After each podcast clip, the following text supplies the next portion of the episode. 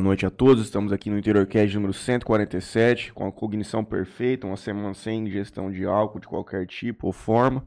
Recebemos aqui hoje o Arthur Bernardes, gerente administrativo do Hospital do Amor. É isso? Isso. Bem-vindo, meu amigo Franley conosco aqui, o Leonardo também.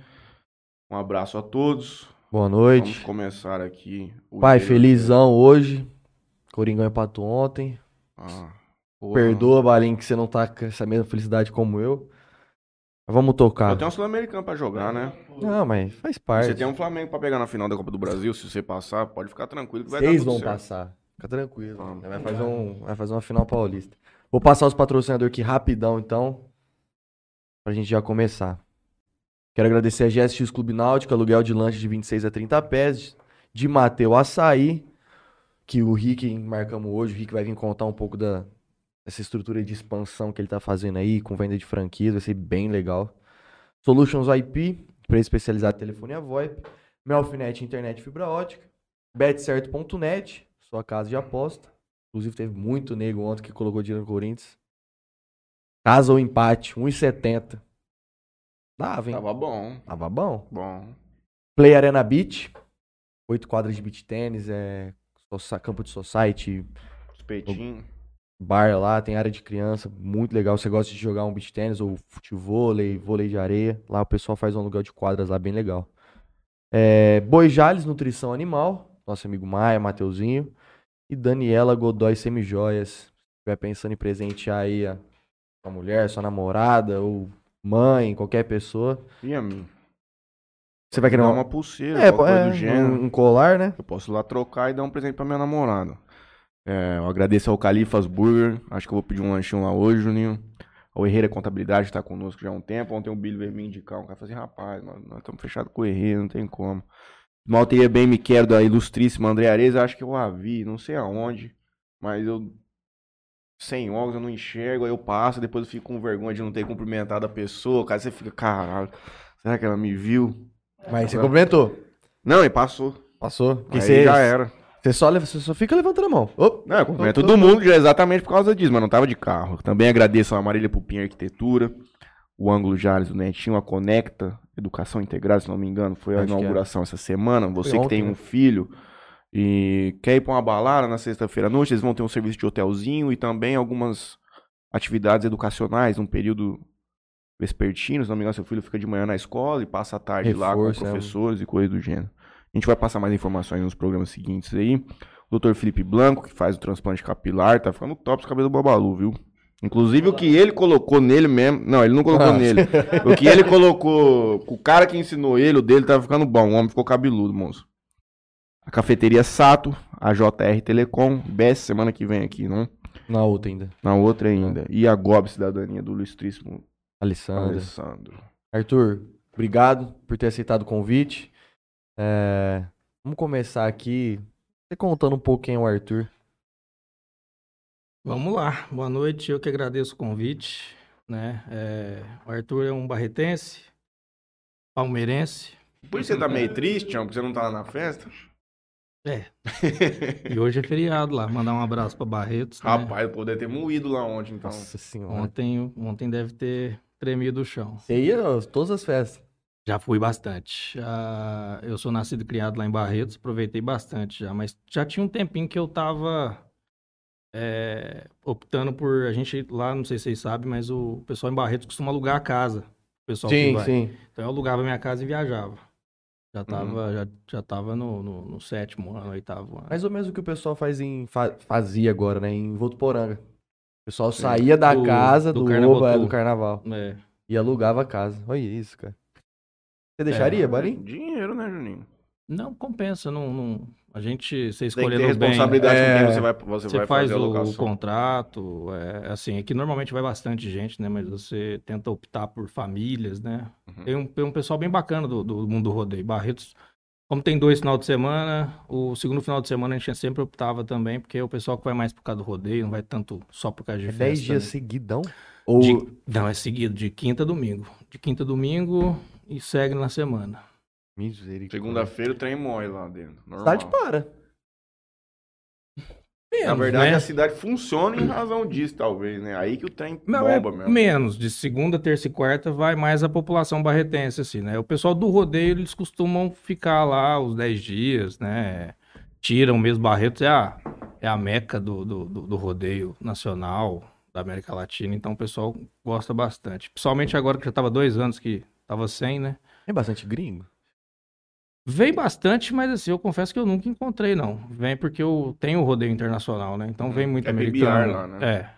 O PBR é no primeiro final de semana e o internacional costumava ser no segundo. Às vezes eu tô falando até besteira, tá? E vem muito americano, mexicano, australiano pra, pra competir, né? E. E alguns gringos lá. Vai... Barretos agora tá. A gente tem um hospital também, né? Que a gente faz um movimento lá em Barretos, cresceu bastante. Hoje Barretos não, não é só mais conhecido por conta da festa. O hospital ele tá, tá bem parelho, né? é. Teve algum show esse ano que, que foi revertido? Todo ano tem. Tem o primeiro domingo é, é do hospital. Se não me engano, foi o Israel Rodolfo que, que fizeram o show lá no, no domingo esse ano. né? Eu me lembro quando eu fui lá conhecer lá, o show do, do ano era do Garrick Brooks. Gert Brooks. Gert Brooks tem uma história bem bacana. É, Ele já tava. Já tinha parado de, de- fazer turnê internacional. Hum. O seu Henrique foi até os Estados Unidos e acabou contando pra ele a história do, do hospital. Ele se convenceu, se comoveu e veio. Ele não, não cobrou nem a água do, do, Do camarim, né? do camarim dele, assim. Ele veio com a equipe toda. Só pagaram pra ele vir até aqui. Não pagaram nada. Nada. Nada. Ele veio, ele se solidarizou, ele veio, fez um mega show. Ele já tinha feito um show em Barretos em 98, que foi um dos maiores que a, gente, que a festa já teve. E, e voltou agora recente, tem. Ali pra fazer uma lotação ali cabe quantas mil pessoas? 30, 40 mil na arena, assim, pra assistir um show efetivamente? Então, tem muita disparidade nas informações, né? É, mas eu acredito que vai estar por aí. Uhum. tá? Porque tem a arena, tem, o, tem a capacidade sentada. Não sei se vocês já foram lá, mas tem a, a, a cobertura da arena, tem um camarote, então fica. Eu não, não, não tenho ideia, não. Assim, normalmente o pessoal divulga que quando o parque tá lotado, ele tá com. o- Mais o parque, não só a arena, tá com 150 mil pessoas. né? Ah, No, na área do parque, assim. Quantos mil habitantes tem em Barretos? Tem 100, cento e pouquinho. é, bro. Você colocar uma cidade inteira dentro de de um parque, cara. E aquilo lá é gigantesco também, cara. Eu nunca fui lá, Bruno. Eu nunca fui lá, nunca fui no Ovo, eu sou um. um juvenil. Não aprende, não, não, não conheceu as coisas boas da vida. Ah, Faz é, parte. não, isso aí depende de perspectiva. Mas ainda tem, tem tempo, né? Teve, você falou de 10 dias, teve um ano não, quando a festa completou 50 anos, foi, foram 20. Ah, 20 dias. Foram 20 dias, né? não Acho que foi. tá Faz 5 dias de. FACIP aqui, você já fica... Já eles tinham 10, 15 dias de festa, moço. Mas era muito fraco. Humildemente, o- né? o- é claro. os meios de festa, né? os meios da semana assim, era muito fraco. Sim. Só dava nós lá, tipo, A da mesa lá. cidade, na mesa, chovendo, nós tava lá, fazendo cabaninha com mesa. Tomando porque nós- briga por causa de mulher. Ah, mas- Vamos lá, e aí? Casa de mulher? Lógico que era na época, pô. Eu não, porque eu já era um cara sério. Mas esses meninos aqui, rapaz. E. Sou barretense. Tô, tô, na, tô, na, tô na fundação, já tem. Esse ano completei 16 anos na fundação. Caramba. É, sou formado em Direito. Sou advogado, mas exerci pouco, porque aí logo eu migrei na, na fundação para a área de gestão. Em 2017, na gestão do hospital infantil. Dividindo a, a gestão, a gente tem um, um, um médico diretor lá do, da fundação, você conheceu lá, ele é bem ativo na, na condução do, do, do hospital infantil. E desde dezembro agora, de 2021 eu vim pra cá. Recebi essa proposta eu vir pra cá. Achei que foi um desafio bacana. Tá fora de Barretos, tá fora do eixo Barretos, a gente aumenta um pouco da responsabilidade. E tô bem feliz aqui.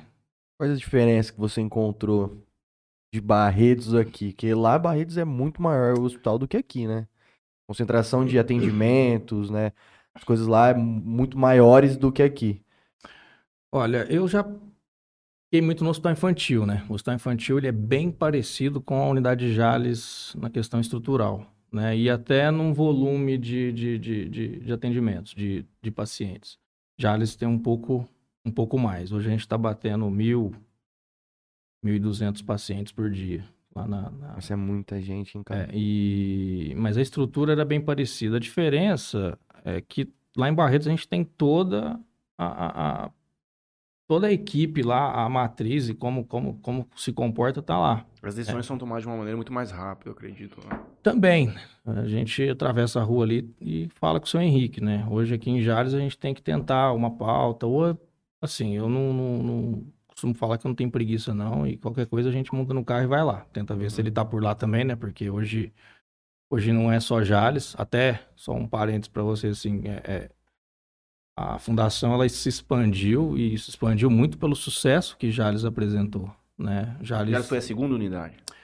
Jales foi a segunda unidade, foi a primeira unidade fora de Barretos, unidade completa, né? Uhum. Porque a gente teve unidades é, é, fora de Barretos, mas de prevenção antes, né? Teve Fernandópolis uma... inclusive tem, não, não tem? Fernandópolis tem uma de prevenção, né? Mas a de, de tratamento, tratamento cirúrgico, radioterápico, oncológico, foi a primeira fora de Barretos. Hoje a fundação ela está em 16 estados, né? Tá, a gente está em Porto Velho com uma completa. Estamos para inaugurar Palmas e em Sergipe, de Lagarto, né? É, mas se deve muito a, ao sucesso que a unidade de Jales ela representou. Foi possível sair de Barretos, inclusive mantendo até a gente tem um, alguns indicadores qualitativos que a unidade de Jales, a sobrevida do paciente, ela tá bem parecida com Barretos. Uhum. Então, assim, a segunda margem de erro ali do Ibope tá bem aceitável, né? Então, assim, opa, deu certo a receita, né? Foi replicado. E isso é muito positivo. Barretos recebe gente do Brasil inteiro. Então, imagina a gente fazer uma viagem... Fazer uma viagem longa já é duro. Imagina você fazer uma viagem longa estando doente, né? Com... Uhum a cabeça ruim, enfim. Então. Fora também que tem deslocamento de famílias, né? Nisso aí, né? Geralmente o cara, as pessoas não vêm sozinho, né? É, a. Para adulto, normalmente vem a esposa ou algum parente próximo, mas para criança, como eu vim lá dessa realidade, é bem mais complexo, porque aí a família se mobiliza, né? E a família se mobilizando, às vezes tem irmãos, né? E, graças a Deus, assim, sabe, o trabalho que a gente consegue fazer, a gente consegue acolher essa família, a gente consegue fornecer, é, o senhor Henrique sempre prega, uma questão de dignidade para pra, as crianças, né, para as famílias, né, que a gente vai, que a gente recebe lá em Barretos. No, no, no prédio lá de, de criança, cara, parece um hotel cinco estrelas, cara. Tipo, no, é totalmente diferente do que você Acostumado com o hospital. Com o hospital. É, é tipo assim, é uma qualidade de estrutura e, cara, você não tá acostumado a ver. E, e é. Não sei se, se tem esse tipo de coisa. Por exemplo, as, se as pessoas podem ir lá para conhecer o hospital. Pode. Porque eu acho que é uma experiência muito. fazer filantropia. Né? Eu acho que é uma experiência muito válida, principalmente nessa parte de criança. Pô, você vê cada molecadinha aí, cara, não sabe nem o que está acontecendo, muitas vezes. É, a gente tinha lá um canal, né, de pessoas interessadas em visitar a unidade, né, tanto alunos, estudantes, né, de, de, de cursos relacionados à saúde, quanto também a sociedade civil como um todo, né, tem interesse em conhecer, né, a gente agendava e fazia ali, né, dentro de alguns protocolos. É, é muito importante, né, e, e, e assim, a, é nessa visita que talvez a gente consegue apresentar o trabalho que a gente faz e, e ele é todo. Hoje ele está em cerca de, de 80, 78% custeado por doações. Então, assim, é, é, nesse momento que a gente apresentando o que a gente faz, alguém pode uhum. movimentar. E assim, não só literalmente o, o, o financeiro, né? Mas a, a, hoje a gente sobrevive através de doação de, de alimentos, doações é, de tempo. Trabalho voluntário é muito importante dentro da, da, da instituição. Não é somente o dinheiro, né? Não, sim, é, é, é também, né? Mas a, a, a todo o, o, o, o complexo, ele, ele é sustentado através de muito voluntariado, não só através de, de, de doação financeira, né? Então, e a gente, por favor, pode concluir. Não, e a gente tem até umas histórias bacanas que, assim, a, a, maioria das pessoas que se dedicam ao voluntariado lá foram pessoas que precisaram do hospital. Uhum. Então, assim, é legal, tipo, ela fica- uma- tem uma dívida de, de gratidão, né? É, e é bem bacana que, sabe, assim, a gente sente, fica com uma sensação de dever cumprido. Retrocedendo, você disse que está lá há 17 anos. O hospital ele funciona desde quando? A gente fazer um som pra gente pintar um cenário aqui. Então, no- vamos lá. O hospital, ele, ele tem a sua fundação, acho que em 60 e, Uf. 62. Foi o pai do. do... O pai do seu Henrique, o pai do seu Henrique e a mãe do seu Henrique, eles se formam e se instalam em Barretos. Formam médicos. Formam médicos, né, oncologistas e Uhum. decidem abrir um, um, um hospital oncológico na cidade, mas com essa visão, né, de, de oferecer um tratamento digno para pacientes do SUS. Não era nem SUS na época, acredito, tá? Uhum. Mas era gratuito, né? Isso hoje essa unidade, ela é a unidade de cuidados paliativos nosso lá em Barretos. Cuidado paliativo é quando a gente não tem mais uma uma, uma perspectiva curativa para o tratamento. Né? Não necessariamente a pessoa está no fim de vida, mas é Não consegue estimar. eu não consigo É. estimar, eu não, eu não tenho mais uma conduta terapêutica para tratar, né? Então a gente fala que a gente vai para o cuidado paliativo. E hoje ela, hoje ela tá lá. Assim, uma- é, um, é um trabalho fantástico. Ela, ela, muita gente, até o Barretense, às vezes faz um trabalho voluntário, vai lá fazer uma visita, a gente sai renovada ali, né? É junto do, do complexo lá? Não, essa unidade é no centro né, da cidade, essa foi a primeira, né? E era completa. Aí no ano, na década de 80, a, a, a gente recebe, a fundação recebe uma doação da prefeitura de alguns terrenos já no limite da cidade, né? Que hoje é onde lá foi o complexo que você, que você visitou. E e aí você vê que lá, lá, lá no hospital é legal que tem umas fotos assim, né? Que começa com um pavilhão e depois vai encaixando Vai, o é. outro, né? É, em 89, o seu Henrique ele assume, mas ele assume. Ele é convidado pelo, pelo pai dele, inclusive tem no, no livro dele, né? Ele contando essa história. Ele é convidado. O pai dele chama ele, vai Henrique. Eu tô gastando todo o dinheiro da família aqui, vem, vem fechar as contas aqui do hospital, né? Aí ele vai para fazer o balancete e ver quanto ficava para fechar o hospital, que ele não se sustentava. E se comove, vê a situação lá, consegue levantar e decide gerir o hospital, mas buscando esse, esse, esse patrocínio, essa, essa, esse custeio, vamos dizer assim, da sociedade civil como um todo. Uhum. Então, da maneira dele. Né? Conseguiu várias parcerias, através de leilões, através de, de- de- da doação mesmo assim. E o carro-chefe dele era, olha, eu vou oferecer, o que eu preciso oferecer um tratamento digno do que eu puder para fazer para esse paciente, para onde eu chegar e pedir, eu entrar e pedir dinheiro pro, pro hospital, pedir uma, uma, uma ajuda, é, ninguém tem, o- tem o que falar da É. gente, entendeu? Então, assim, é... Por isso que hoje a nossa, nossa cultura, assim, tão, tão valorizada é a humanização, né? Isso é, é algo que, além da estrutura, que é marcante, a humanização, ela, ela, ela fala muito pela gente. Acabou virando um- uma marca de vocês, né? Isso aí. Sim, inclusive aí até foi um, um, um dos motivos que o hospital ele mudou para antes ele era Fundação Pio XII, a fundação que ele criou, manter o hospital, é o Hospital do Câncer de Barretos. E hoje ele é Hospital de Amor. Mas eu vou te fazer uma pergunta que talvez nem vai merecer resposta, porque é uma pergunta difícil. Mas a gente fica ouvindo sobre essa questão de ser um tratamento humanizado, de você ter uma receptividade muito familiar, que é o que você encontra lá. Já estive com meu avô lá. é, aquilo ali é impressionante realmente. O que nos faz imaginar assim, mas poxa vida, não deveriam ser todos os hospitais assim? E aí isso te leva a refletir dessa questão da fragilidade do nosso sistema de saúde.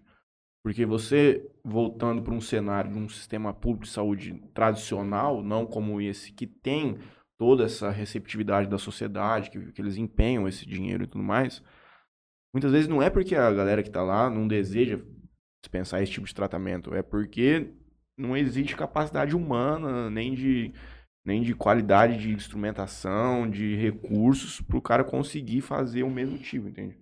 Você vai pegar aqui, um, você pega um hospital, por exemplo, tô falando genericamente, nem faço ideia se é assim ou não. Você vai no hospital de base em Rio Preto, cara, é um milhão de pessoas, a um milhão de coisas diferentes acontecendo ao mesmo tempo. É difícil você Pelo menos é como eu vejo, eu não sei se é assim, porque é difícil a gente falar assim, pô, esse, esse hospital então não dá um tratamento humanizado. É. É, mas eu acredito que você tenha razão, sim, né? A- as nossas experiências do hospital, de hospitais SUS, ela normalmente não é muito positiva, né? Mas é, é difícil explicar, não sei se vai ter um padrão, talvez cada um tenha o seu motivo, mas na, na fundação, eu posso falar pela fundação que é, uma cultura nossa, né? Uhum. Então, assim, ela vem desde a, do- da cabeça do presidente, né? Que da maneira dele, olha, é, o paciente ele está fragilizado, in- inclusive também tem essa questão, né? Da a questão do câncer, ela, ela comove muita gente, né? É, normalmente quando a gente recebe uma, uma- um diagnóstico de câncer, putz, não, não tenho, não, já, é uma, já, já recebe como sendo uma sentença É, né? exatamente. Mas a, a cultura da fundação, ela, é- ela é essa, né? É, a gente até costuma falar lá, muita gente pergunta, olha, como vocês fazem para treinar o pessoal assim, para ser todo mundo tão é, receptivo, tão é, amoroso, tão carinhoso, tão afetuoso, enfim. A gente costuma falar assim, olha, quem não é assim aqui acaba indo embora, né? Quem, quem não se adequa acaba indo embora. Não é O porque é próprio sistema vai desligado. expelindo essa pessoa. O próprio sistema vai, vai expelindo. E assim, claro, a gente vai ter algumas exceções, e quando ela acontece, a gente sinaliza, olha, isso vai de, não vai ao contrário dos valores da nossa missão aqui dentro, né?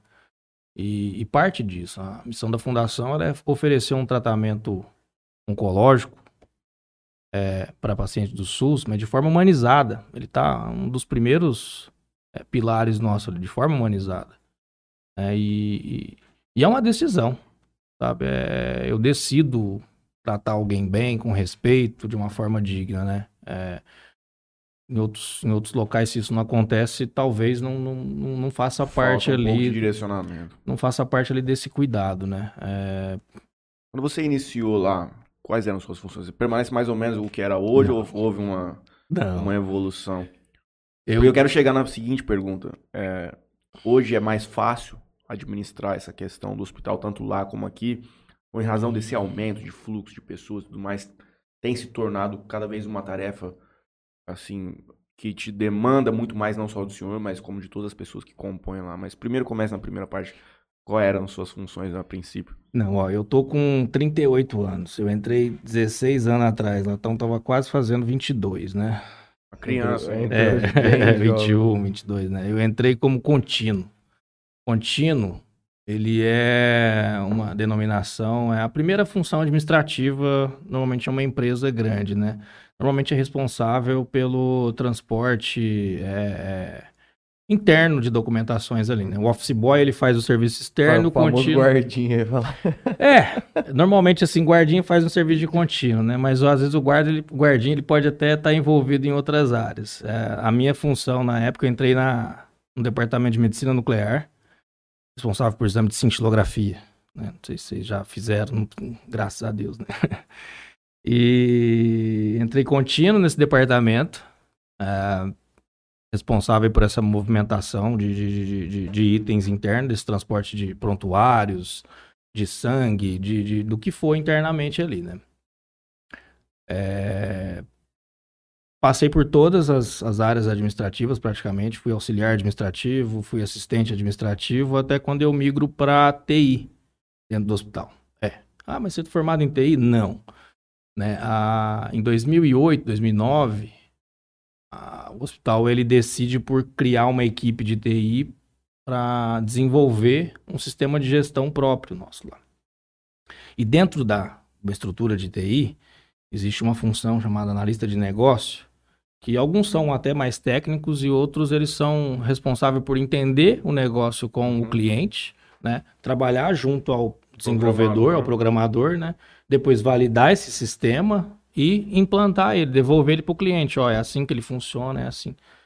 né? E recebi uma, uma, uma indicação lá dentro, olha, ele tá entendendo bem dos processos aqui dentro, dentro da medicina nuclear. Na verdade, o, o, o- o pessoal foi lá e eu virei uma. tava- estava como uma referência para explicar como é que o departamento funcionava. Os né? caras entenderem como é que Isso. funciona pra poder montar. Exatamente. E até eu entendo que assim foi por conta da minha intenção em participar, né? Porque assim eu não deveria ter feito isso. Eu tive essa predisposição a participar, a entender, porque na época a gente não tinha o, o sistema ele ia, ele ia, ele ia cobrir uma, uma, uma demanda nossa que a gente não tinha. Era tudo o caderno, Nossa, devia ser. É. No fundo contínuo, como você era, era o cara que efetivamente conhecia todos os, conhecia todos os passos que tinha.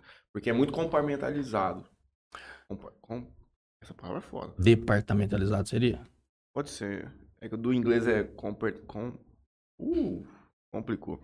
Mas é tudo muito dividido. Cada pessoa fica responsável por uma, Uma etapa. coisa. Você, querendo ou não, flutuando ali entre elas, você meio que tinha uma noção geral de como uma coisa rodava ali no setor. É, é, também, né? É, mas assim, eu, eu já estava como assistente administrativo desse departamento, né? Já tinha, já tinha evoluído um pouco, né? E, e, e o bom, assim, é que esse departamento lá, a gente tem alguns departamentos-chave no, no hospital. Departamento de compras, esse departamento compra.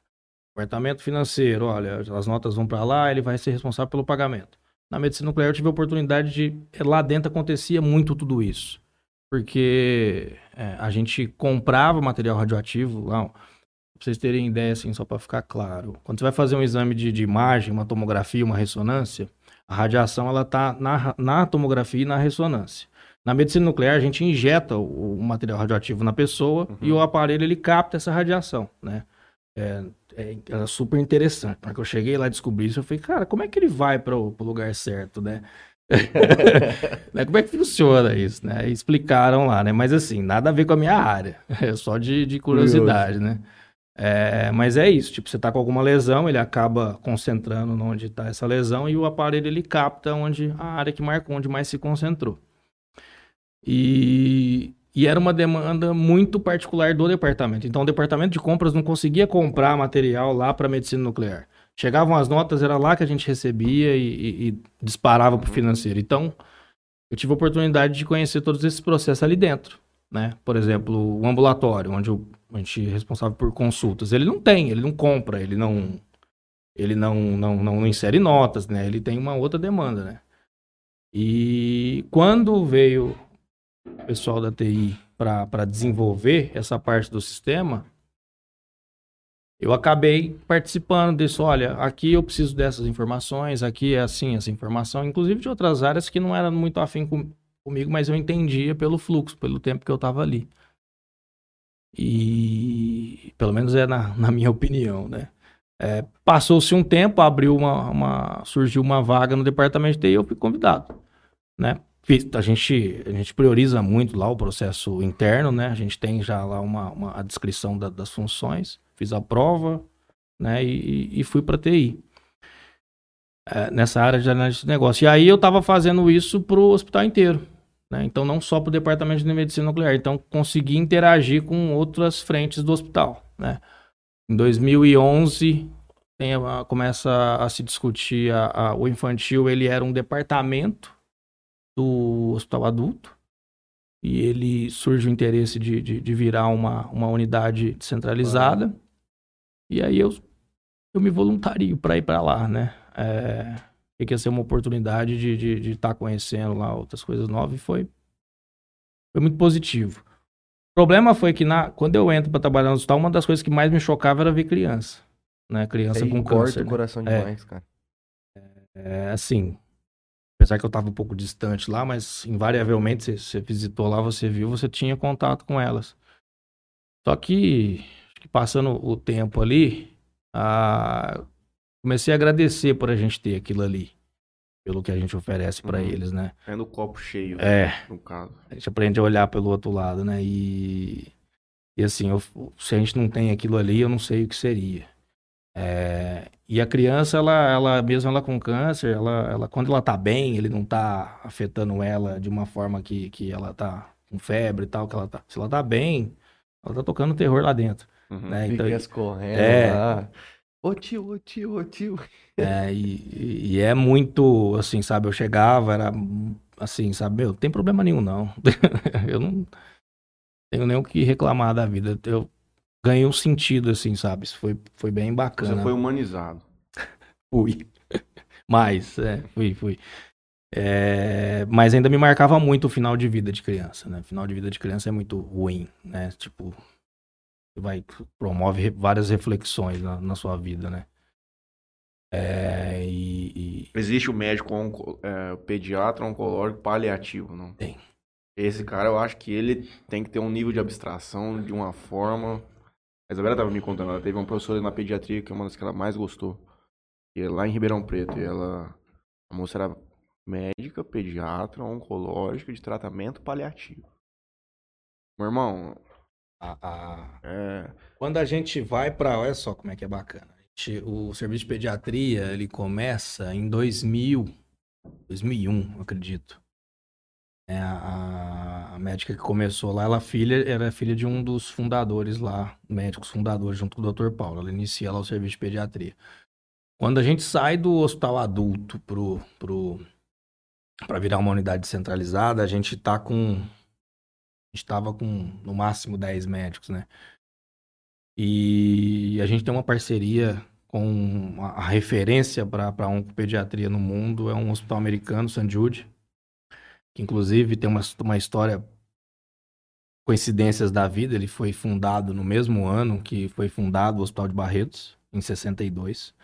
E o santo homenageado é o mesmo, que é o São, Ju, São Judas. O santo padroeiro da, da fundação é o São Judas, né? Então, as coincidências da vida. E, ah, mas copiou. Não tinha nem como copiar, porque nessa época a comunicação é. era, era, era, era bem diferente. ruim, bem deturpada. E aqui em Barretos, lá em Barretos, foi. O hospital, ele, a, a, a, a ideia dele era atendimento adulto, né? Então ele não começa atendendo criança.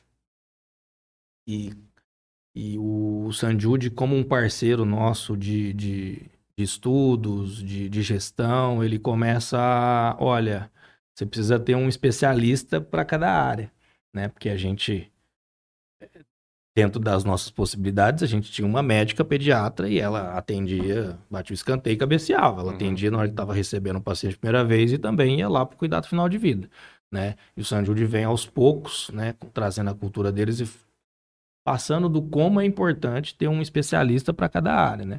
Isso, a, a, propaganda dele fala por eles. A sobrevida do San Júlio estava em mais de 90%. Então, sobrevida global. É alta a sobrevida no câncer infantil?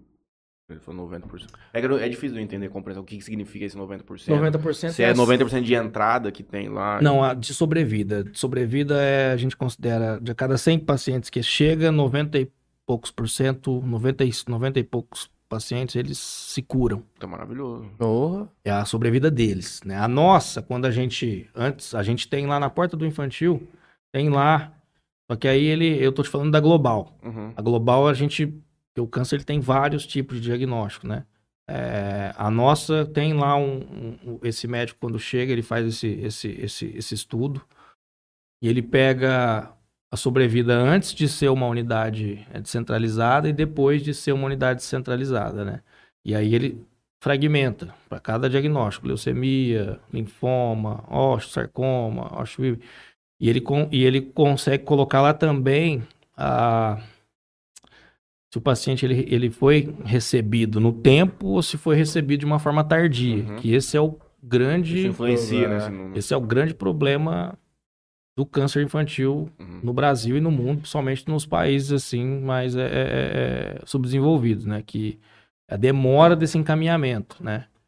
É, a nossa global, não dá para falar em global, porque realmente a gente tem uma, uma, uma discrepância muito grande por conta do, do de alguns casos de alguns casos assim, né? Então assim não dá para te dar uma global, mas dá para você ver lá nesse painel o quanto evoluiu tendo uma unidade centralizada, o quanto evoluiu tendo uma oncopediatra especializada em cuidado paliativo, ela foca nisso, né? É, a gente estava caminhando, quando eu, quando eu deixei lá, a gente estava caminhando por realmente é, cobrir essas, essas áreas. A gente já tinha um, anestesista especializado em criança, especializado em oncologia, a de cuidado paliativo também, transplante também. Então, Nesse assim, momento no Brasil, você encontraria isso num Ciro, num Einstein? Já existia essa especificação, essa... Eu acredito que sim.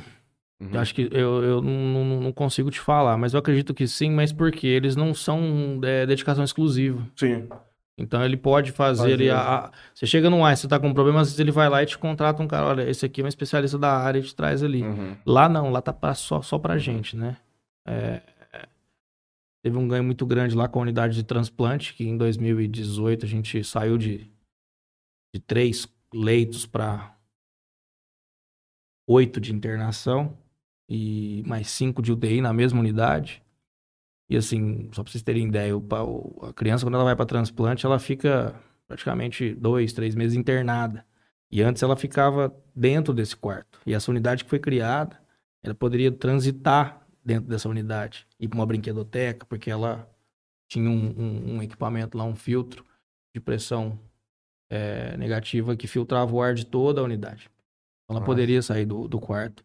Né? É fantástico, fantástico. Assim, o, oferecer isso o paciente do SUS, né? É, É, esse número de 90% que você apresenta pra gente aqui é uma coisa incrível. né? Tipo, se você for ver numa, num nível de medicina comum, de doenças normais, é um número impressionante.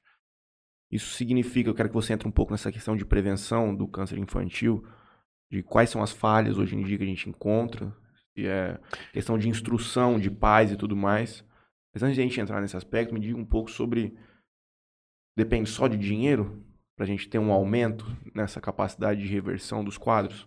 Francamente, tipo assim, se a gente tiver, pô, a carteira ali pra meter ficha em tudo, a gente conseguir ter uma evolução nessa taxa. é, é, é muito complexa essa, essa, essa questão. Assim, até a gente, a gente não trata como prevenção, né? É, a, gente tra- a gente fala diferente sobre diagnóstico precoce. Ah, não é a minha área fim, tá? Eu só, só pelo meu conhecimento lá não sou mais adequado talvez para responder isso para você não. Mas ah, era um questionamento também que eu fiz lá. E o que que esse pessoal me passou? Na, na grade da medicina eh, atual, a pediatria e a oncologia ela é bem pequena.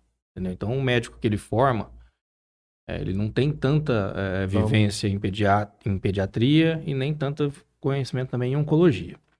Então, o que acontece? A- a- que talvez vocês já ouviram por aí.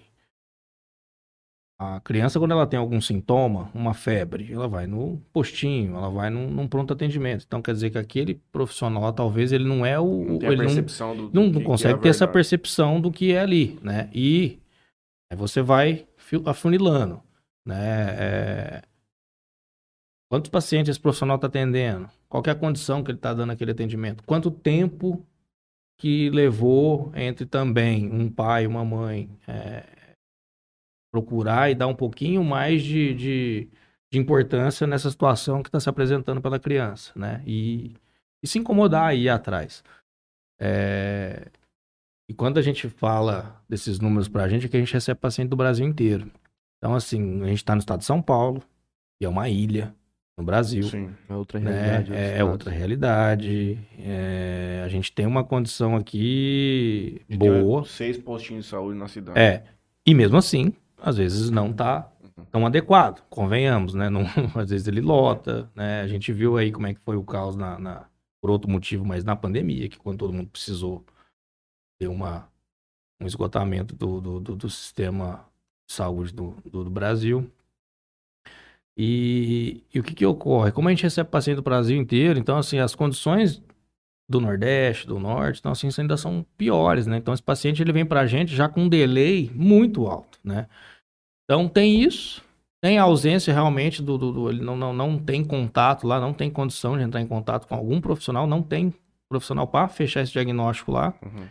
Ah, às vezes o diagnóstico ele é fechado tardiamente porque ele- o paciente ele precisa de alguns exames ali e não consegue fazer no tempo adequado. Então, é totalmente estrutural. De- assim, o Sanjud ele consegue ter essa, essa, essa taxa de sobrevida muito por conta do sistema primário, né?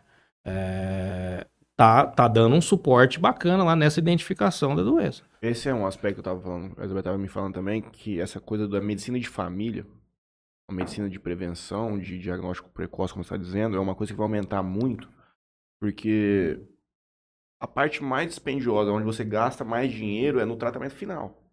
É. Você deixar chegar para a última fase, é onde os tratamentos se tornam mais caros e tudo mais. Os planos de saúde estão entendendo isso como uma realidade, Eles vão começar a meter ficha um pouco mais forte nessa questão de fazer você ter o costume de, a cada seis meses, você ter um, um médico aqui na cidade onde vai passar todo mundo. Fala assim, ó, gente, tá com uma fimosa, tá com um negócio na orelha aqui. E vai evoluindo, ele vai conhecer o quadro do seu pai e tudo mais. Aí chega um pouco nesse aspecto. O Pra não vai- chegar no. cara, os caras economizar, eles vão começar a investir em tratamento precoce, em, em você como você conseguir fazer um diagnóstico. O que no final das contas eles vão economizar e pro povo vai ser bom. Então, Deus abençoe. Eu vi lá uma coisa que, que eu achei bem legal quando fui visitar lá, que foi a parceria com o McDonald's. Tinha uma. Você chegou a, a vivenciar a, a negociações ali do, do, do- dessa parte de, de, de parceria com o. Você consegue comentar alguma coisa sobre isso aí? Então, na verdade, a gente tem uma parceria com o McDonald's já, já de, de muito tempo, né? A Barretos, ela já, já recebia lá o... Tem o Mac Dia... Tem o Mac Dia Feliz, né? É uma campanha. Inclusive, acho que foi agora em agosto, né? Que o, é um dia... O Mac, Mac, é, Mac Dia. E... Mac Dia Feliz. É, e nesse dia, essa, é, eles, o que é vendido ali em alguns McDonald's de alguma região, né? É, é revertido para algumas instituições e a gente era uma delas, né? Uhum.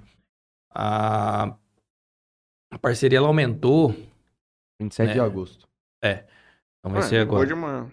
É, aí É, ela. verdade. É, vai ser, eu achei que fosse. Já tinha, achei que já tivesse ido. A, a parceria ela aumentou quando o, o hospital ele descentraliza. Eu tenho lá no hospital infantil uma sala, uma, uma- um, um departamento custeado pelo, pelo Instituto Ronald, que a gente chama de espaço da família, né? Ah, então é uma área com, com lan house, com cineminha, com uma área para os pais também. Às vezes, como eu, como eu falei, eu um pai de uma criança que tem câncer, mas ele tem um irmãozinho. Então vai eu e o irmãozinho porque não tem com quem eu deixar. Então tinha lá um tinha lá um, um, um espaço pro, pro, pro irmãozinho. É, Então essa, esse, espaço é custeado pelo Instituto Ronald, né? E o que aconteceu de, de último, de recente, foi a construção do Lar de Amor. E o Instituto Ronald ele tem algumas casas já no mundo, inclusive lá, lá em Memphis, ligadas a, a, a instituições oncológicas, né? Eles fornecem lá um alojamento. Hum, Né? Só que a nossa, a nossa particularidade que na hora que chegou lá no, no, no final, eles tinham uma, uma regra, né? E a, a realidade nossa era diferente. É, às vezes vinha pai, a mãe, o filho, a filha, o vô, a avó, né? E a regra do- da, da casa era outra. Ou era o pai, ou era a mãe, ou era pai e mãe e a, e a criança. Era um acompanhante. E o, e o seu Henrique, não, então essa parte aqui você me ajudou a construir, mas agora eu vou tocar, né? E hoje a gente tem lá 30 quartos que eu consigo receber eh, a família da maneira que ela precisar vir. Inclusive dois são temáticos, são duas ocas. Não sei se você chegou a, a Ah, ver não lá. Me lembro. São duas ocas, né? É, modernas, né? Tem ar-condicionado, a tudo. criança que ela, a criança que não sabe, que ela não entende o que ela tem, a hora que ela entra numa, num, num quarto desse, ela fala, meu, é, eu quero mas- ficar aqui. Não, e a, a estrutura é fantástica. A estrutura, a estrutura é fantástica, assim, é, tem uns quartos, aí tem lá uma cozinha, uma cozinha completa, uma lavanderia completa para as famílias ir lá, cozinhar, é, é, lavarem sua roupa, né? E tem a privacidade dentro do quarto ali, né? É, temos essas duas ocas aí, porque a gente recebe uma população indígena, né? Estamos recebendo bastante gente de fora, assim, na, quando eu tava lá, venezuelano, boliviano, peruano, né? Porque não, não existe, não existe lá, né? Então eles... E a política da fundação, a política do senhor Henrique Pô, não é todo para brasileiro, é, é para doente. é para doente, né? Então bateu lá, eu tenho lá o diagnóstico comprovado, entrou, Bora. bora. Tem alguma história que você lembra que te marcou? Tanto lá ou como aqui?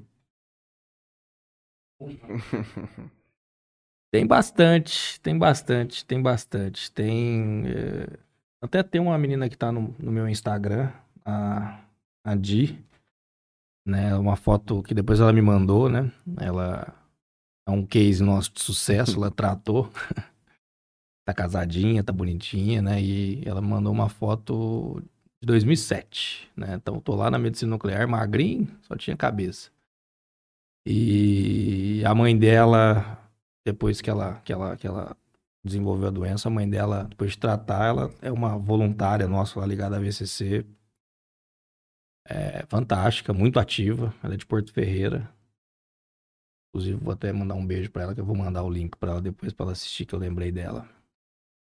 Esse é um case de sucesso. Um case não tão sucesso, mas assim, ele acabou até se tratando. Só pra te falar da. da apesar de, de São Paulo ser uma ilha, teve um caso muito. marcou muito.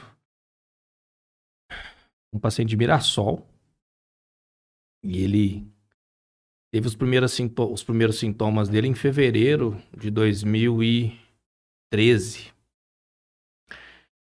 E ele chega pra gente em novembro de 2013. Uhum. Então, assim, um delayzinho pequeno. Né? E estando em Mirassol. Eu não tô falando mal de Mirassol, não. Barretos ou, ou eu veio pra Jales? Não, Barretos, ele era uma criança lá, né? Tava lá ainda. 2013, ele. Ele. Primeiro sintoma dele, acompanhando lá a evolução dele, o primeiro sintoma dele foi 2013. É, fevereiro de 2013. Ele é encaminhado pra gente em novembro de 2013. Esse delayzinho dele significou ele perder a perna. Então, assim, é, ele teve um tumor no, no- no joelho, no osso. Posso estar cometendo alguma, alguma coisa aqui, mas eu acredito muito, técnica. muito que se ele, se ele é encaminhado pra gente em fevereiro ou março, a Poderia- chance da, da, da cirurgia ter sido bem é, é menos invasiva, assim, bem menos é, impactante pra ele ia ser muito grande, né? Um caso de urgência, emergência, você consegue acolher com, com rapidez hoje?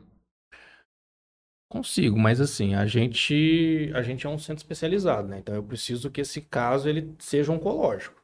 Não, eu entendo, mas por exemplo, no caso dele, ele- fecharam em Mirassol o diagnóstico que efetivamente era isso, numa segunda-feira. Te manda um e-mail e fala assim, Arthur, eu preciso Não, a criança, a criança, no caso da criança, né? Ela a, a gente a gente tinha 48 horas pra trazer esse cara. menino." Uhum. A gente traz, entendeu? E igual no caso dele, era ambulatorial. Então Uhum. assim, é, ele não tava ele não tava com o joelho dele se estourando, ele Sim. chegou com o joelho extravasando. Não, assim, eu só fiz uma pra entender efetivamente num, num cenário mais grave se esse acolhimento ele é rápido mesmo. Assim, é, é- ele é para ser rápido, né? A nossa, a nossa dinâmica lá era para estar recebendo esse paciente em dois, três dias para dar uma devolutiva para a situação. Porém, eu tenho casos que o paciente, às vezes, ele vai estar numa condição já de, de, de regime de internação, ou a dependendo da- do, do- tamanho desse, desse é, da gravidade, às vezes ele vem e eu já vou precisar de uma UTI. Então, o que Uhum. acontece? Eu preciso, eu preciso de vaga de UTI Uhum. e de internação. Mas assim, a, a- você não tem ideia de como o pessoal fica mobilizado Uhum. para arrumar uma vaga, arrumar um jeito de trazer esse paciente para cá. Isso entra um pouco numa outra dúvida que eu tenho. Vou lançar duas pra deixar pra eu não esquecer. Eu quero saber depois um pouco de como foi a atuação de vocês nessa pandemia, porque deve ter sido um choque, especialmente pra quem atende 1.200 pessoas por dia. É, vamos entrar nisso um pouco, mas antes disso, que entra um pouco nessa questão de disponibilização de vaga e tudo mais, como que é o funcionamento para uma pessoa lá no Acre hoje ter um encaminhamento para vir aqui para Jales? Prati- hum, hum, praticamente assim, ela ela tá dentro de um hospital no SUS lá, eles entram em contato com vocês, vocês tentam a liberação dessa vaga. É, funciona mais ou menos assim. Vamos colocar no Acre. Eu não sei se o Acre tem um centro especialista de, de, de oncológico, né? Então ele está em algum lugar que fechou um diagnóstico ou tem uma forte suspeita de ter o câncer. É, normalmente a própria Secretaria da Saúde lá, de onde ele Uhum. está, do local de onde ele está, vamos supor, de Rio Branco, né? Eles entravam, acionavam nosso serviço social, mandavam toda a documentação, né? E tendo essa comprovação da doença, esse paciente vinha encaminhado para nós. Isso lá em Barretos. Né? Hoje, como a gente tem uma unidade lá em Porto Velho, então provavelmente ele já vai ter esse filtro lá. Só que Porto Velho talvez eu não tenha todas as especialidades ainda que tem em Barretos. Uhum. Então, às vezes vai ter alguma coisa que eu vou encaminhar para Barretos. Desse paciente vir para Jales, vai ser da mesma forma, tá? Mas a, a, a ideia realmente é tentar é, disponibilizar ele para um centro mais próximo dele, né? Eu já ouvi falar que existe algum tipo de auxílio para familiares que vêm para cá, vocês meio que ajudam. Não deve ser vocês diretamente, mas já deve existir uma comunidade que participe em tudo isso, de ter uma alocação de trabalho, de inserir um, um marido ou uma esposa, para porque tem muita gente que efetivamente muda de cidade. Ó, Vamos lá. Ah, a gente só não faz chover, cara. Aham. Assim, é, é- o trabalho que a gente faz é surreal. Né? então. Deve ter uma parte de voluntariado grande nisso aí também, né? Também, é, mas a, a- a- as demandas, assim, olha, principalmente nesses casos extremos, assim, principalmente assim, a depender muito da gravidade da situação, realmente, é, é- é- realmente o, o mar abre, né? A Uhum. gente consegue, costuma falar assim. A, a gente tinha, tem, tem ainda, né? A gente recebe lá, principalmente em caso de criança, que vem mãe, pai, né? Como eu falei, ó, então pararam a vida deles e vieram. Então, o hospital, ele tem ali, oferece uma cesta, tem a fruta, tem leite, tem, é, é, é, é, oferece o local, né? Olha, teve alguma situaçãozinha assim, a gente já chegou até a alugar casa para dependendo da situação da criança, da, da, da, de- da necessidade da família. Ah, o pai e a mãe quer trabalhar. O que, que ele faz? Vamos tentar também, vamos, vamos pegar o currículo dele e vamos tentar colocar Uhum. né? Felizmente a gente não teve algumas situações assim que, que acabaram se confundindo, né? Porque ele é funcionário e ele é pai de um paciente, então assim, a, a gente tem uma política de, de, de realmente acolher a família, às vezes a pessoa se confunde um pouco. Mas a gente já teve isso também, Tem tá? caso de pessoas que veio pra cá e depois ficou em Jales? Ó, provavelmente sim. Provavelmente sim. Não. Provavelmente sim. Ainda não, não descobri, não. Barretos a gente tem muito. Barretos eu tenho um caso de uma que ela, ela, ela. De um caso de sucesso também, a Laricinha, pô. Laricinha é um case nosso lá de sucesso, né? E ela veio de, de, de Jaru, Rondônia. Aí Veio com a família. E a mãe dela hoje é, é funcionária do hospital, se candidatou a vereadora lá em Barretos, foi até bem votada né? A Laricinha hoje tá bem, tá, tá, tá casada. Laricinha é, é, um, é um case de sucesso também. Veio a família inteira, estão morando em Barretos, já tem. E ela foi guerreira, cara. Ela teve um. Teve um- uma lesão aqui no, no- no- nesse osso aqui. E aí, cara, assim, não sei, eu não, não- tem um negócio que me deslumbra muito. A cirurgia que foi feita nela tirou esse osso aqui, colocou uma prótese no lugar, então não precisou amputar o Uhum. braço. É, ele liga aqui, você vai lá, faz um, faz um exame nela de imagem, isso aqui não aparece, porque é uma. é- é- não é osso. Caralho. E depois ela tem uma recidiva pulmonar, trata de novo. Ela já tá com o cabelinho bonitinho, grandinho, trata de novo. Guerreira. Tamo- Tá aí com a gente, cara, assim, sabe? E, e meu a mãe. Por, por. Não, e a mãe dela tá com a gente lá. É funcionária do hospital, né? Já, já há um bom tempo, né? Fixou residência lá em Barreto e tá com a gente. Misturando um pouco o assunto naquela questão de diagnóstico. Meu avô faleceu no Hospital do Câncer aqui em Jales. Ele era médico, 88 anos, ortopedista. E nos últimos seis anos ele começou a sentir uma dor no joelho muito grande. Ele era ortopedista. O que, que ele fazia? Ele tratava a dor que ele tinha no joelho. Aquilo ali foi evoluindo gradativamente. Quando a gente, quando foi feito o diagnóstico dele, porque ele começou a ter complicações diversas. É, a ponto de ter aversão à comida. Quando nós descobrimos, eu recebi o, o, Diagnóstico. porque ele estava no UPA trabalhando, com 88 anos. E o cara me explicou tudo, tal, tal. Ele tinha um câncer no pâncreas, o tumor dele tinha 2,5 kg. E o tumor no pâncreas, parece, pelo que eu estudei na época, é um dos mais difíceis de você conseguir fazer o diagnóstico, porque ele confunde muitos sintomas. Especialmente essa questão de dor em junta e tudo mais. Então, quando o cara descobre, efetivamente, Não tem muito é o que fazer. porque não tinha muita solução. Mas falando assim, cada dorzinha que desce, você fala, rapaz, será? Mas é por isso que é complexo demais, cara. É complexo demais. É por isso que é importante você ter essa. essa você A ida ao saber de onde você veio, quais são, qual o seu histórico familiar, fazer alguns exames é, rotineiros. É o que eu falo, é, não sei se é cintilografia ou qualquer um outro que você passa um contraste no corpo inteiro.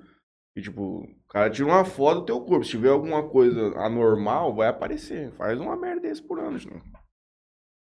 Faz um exame de pé a cabeça todo ano. Vai que É, a. a... Porque assim, acho que talvez o seu avô pensou, ah, dor no joelho não vai ser câncer, né? Porque o, o- o câncer no osso, no adulto, ele já é meio. Quando se tá ali é porque já é a meta, né? Não, não é o primário, já é o, o- o secundário, enfim.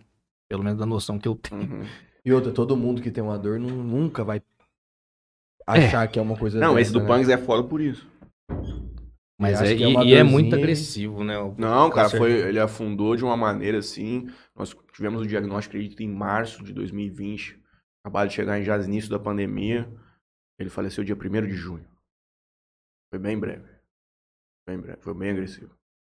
Não, é complexo. E também colabora a, a idade avançada, né? Sim, sim, sim, sim. Então, tem. Mas viveu bem pra caralho. Deus abençoe. Vou ler um pouco dos comentários aqui. Toninho Cruz manda boa noite. Franciele Donini Ah, também manda boa noite. Simone Saldanha. Rafael Carnaz, ah, lá da Santa Casa. Carnaz é parceiro nosso. Ele manda sucesso para o Arthur nessa jornada. Heloísa Severino manda um boa noite. A minha tia. Débora Gambeiro. É isso, Gambeiro. Débora Gambeiro é colaboradora lá do, da- da- do hospital. Ela manda, olha ele. Deus te conduza, tamo junto.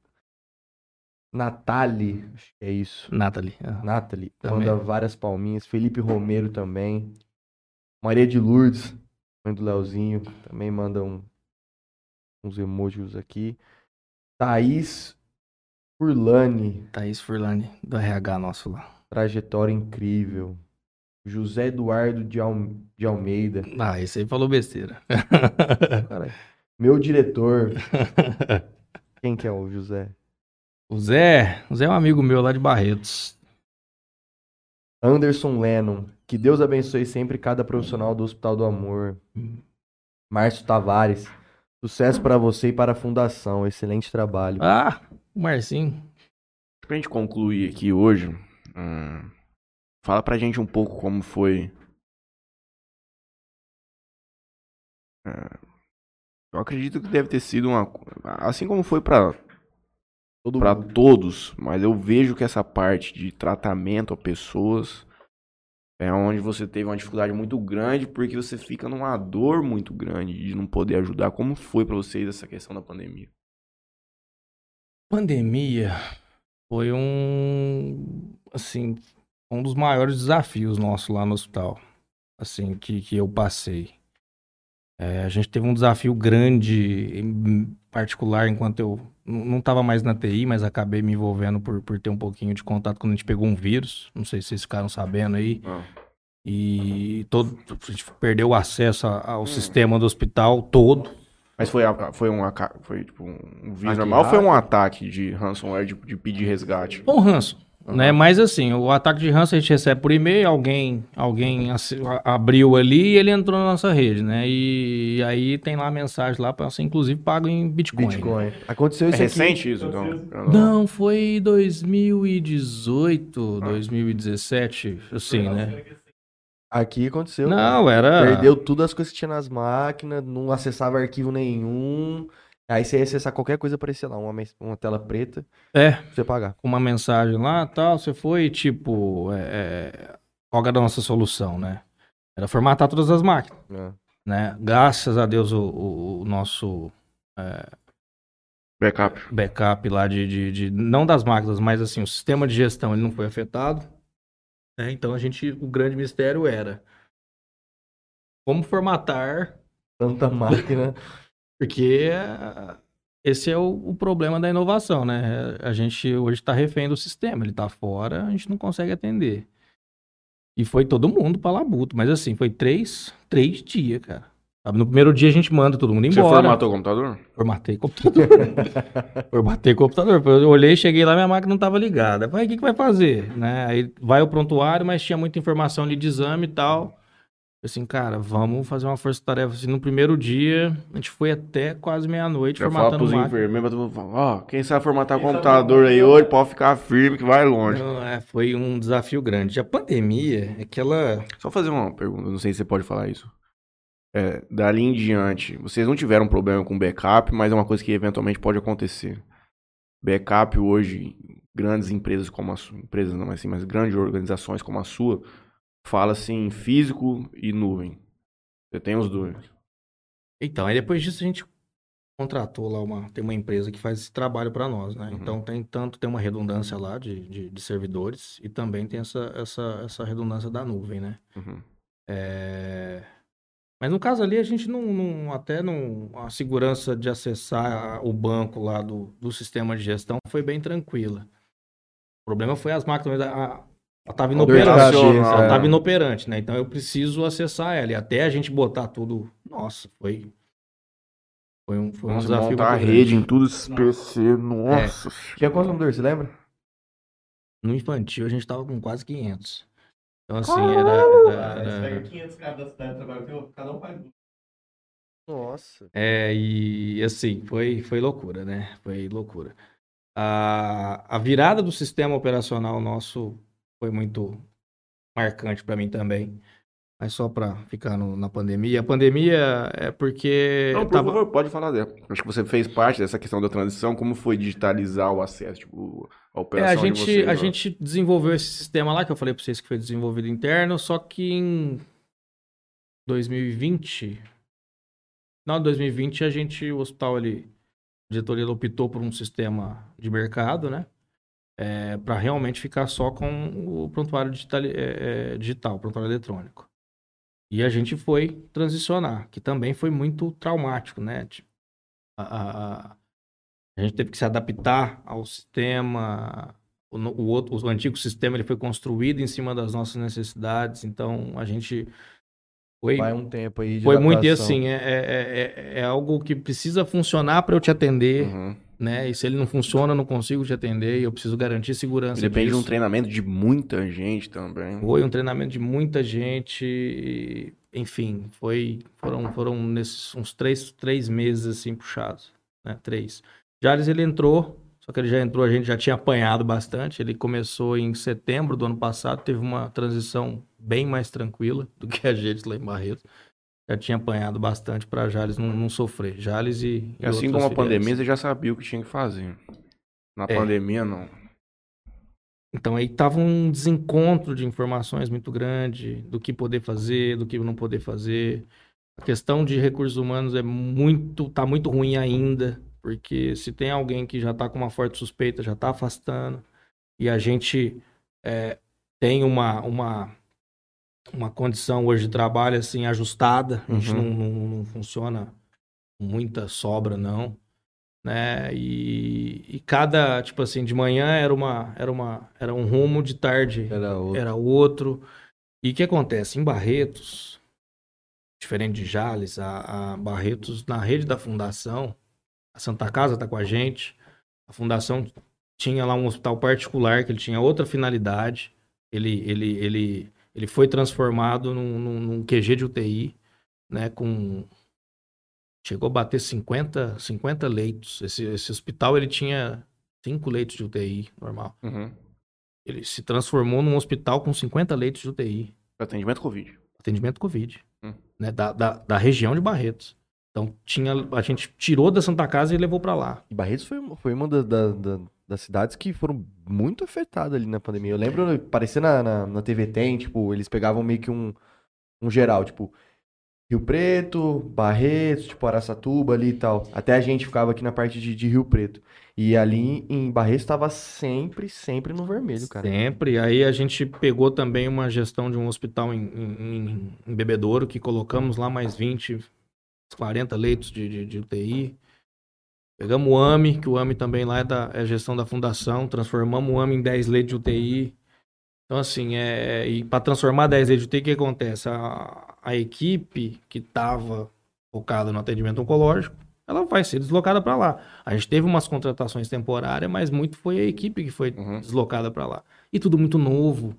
E assim, a maioria da equipe não tá focada em UTI, ela estava focada em outra área, então teve que se desenvolver ali em UTI. É, e a gente acompanhando, meu, o que, que eu faço? E gente com, sus- com suspeita de UTI, com suspeita de estar de, de, de tá com vírus, e afasta, e volta, e aí quando ela volta, afasta o marido ou o pai, e aí afasta coletivo. Então, assim, foi uma experiência muito traumática. E, né, que, que aí é uma, uma dor nossa. O câncer ele não parava. É. Então a gente, somente criança, teve um atraso muito grande de, de, de encaminhamento da criança pra gente. Teve uma diminuição muito grande de uma fila que a gente está tentando até hoje organizar. Eu tô com. Lá em Barretos, eu tô com filas para algumas especialidades que estão dando quase um ano. Por quê? Porque ficou, ficou-se um tempo sem atender, ou diminuímos muito para atender, porque esse médico foi para TI, É. esse médico foi para um outro lugar. Então, assim, é. Foi desafiador, né? Eu acho que a, a gente, dentro das nossas condições e das desinformações, a gente conseguiu fazer um bom trabalho.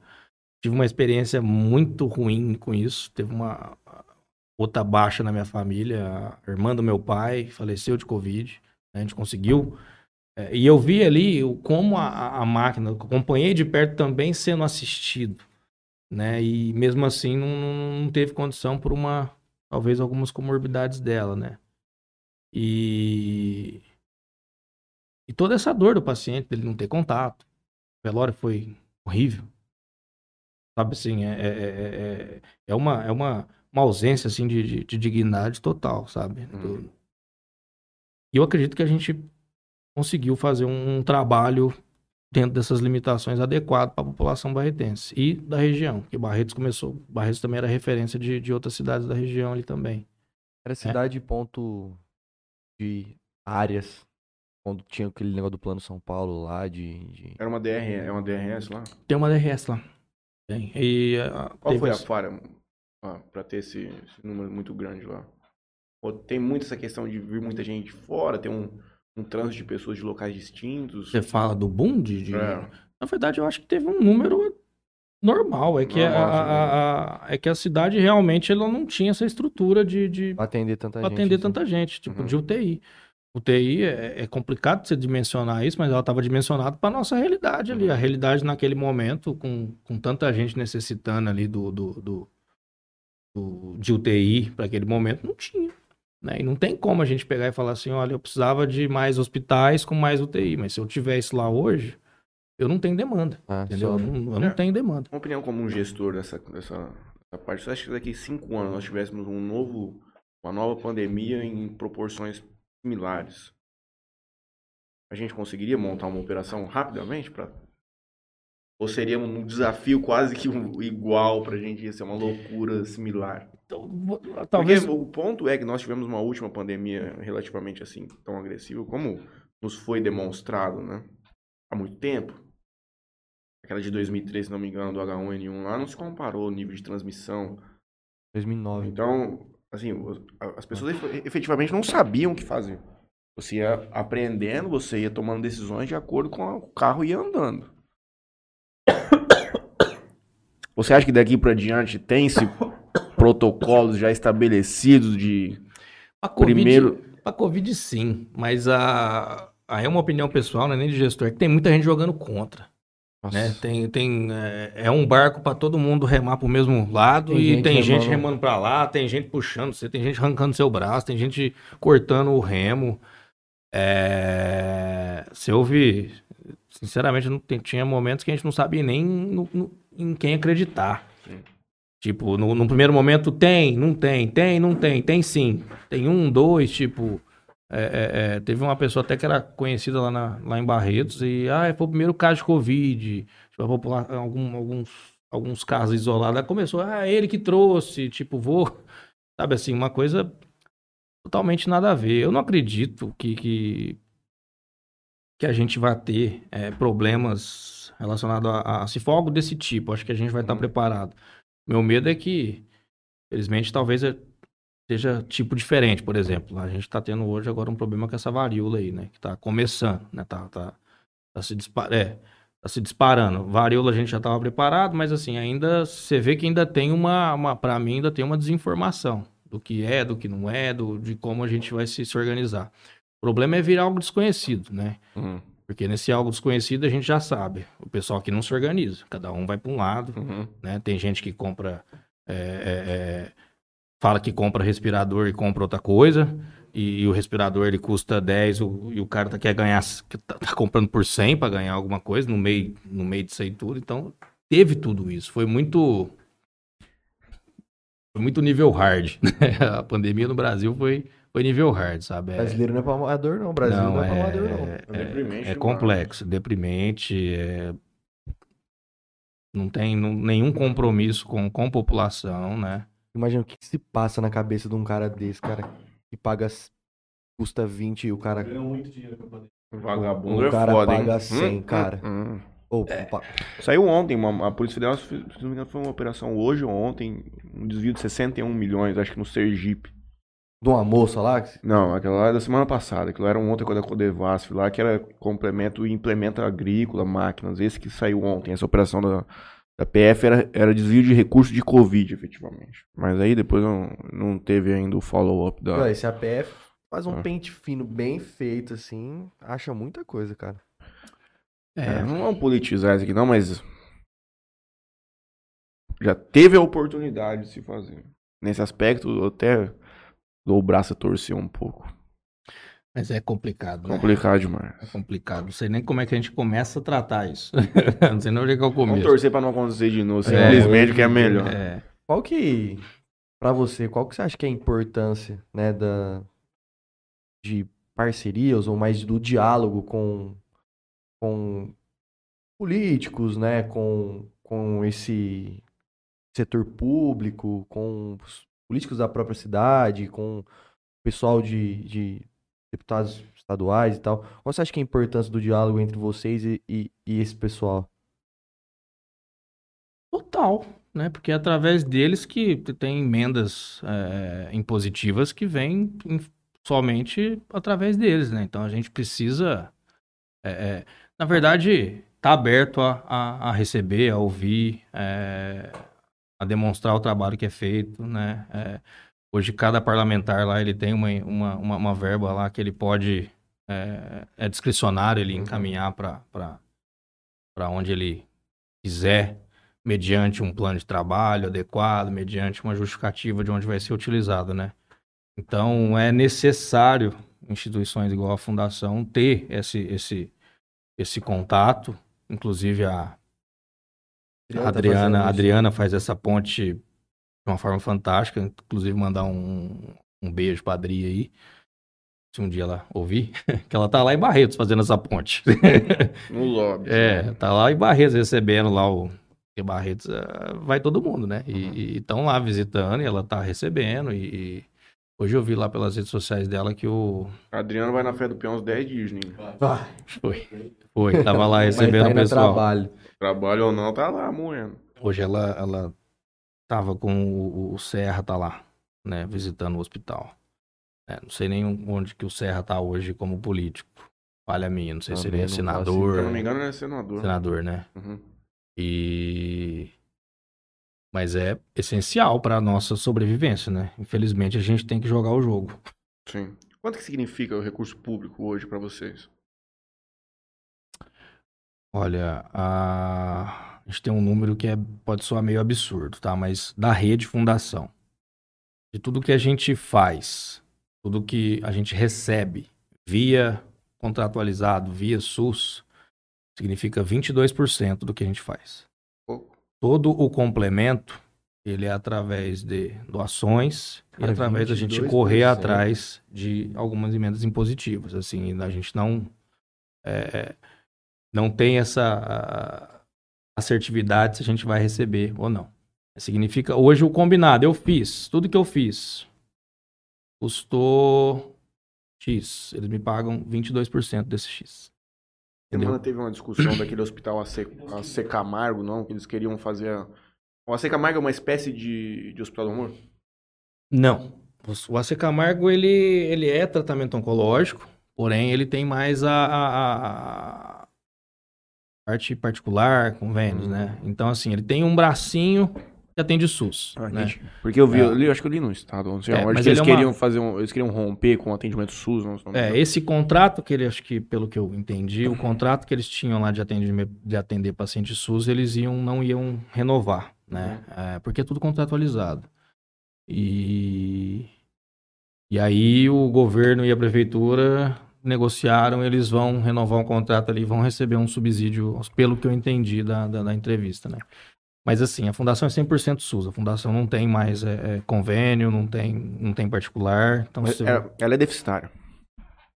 Sim, a gente honra nossos compromissos Sim. at- completa através da- da- das doações, né? Hoje, do que a gente recebe do SUS, isso muito também se deve a- a- ao congelamento da tabela SUS, né? Hoje tem uma tabela que todos os procedimentos são tabelados, a gente executa e tem lá o que vai, o que vai receber, assim, é surreal.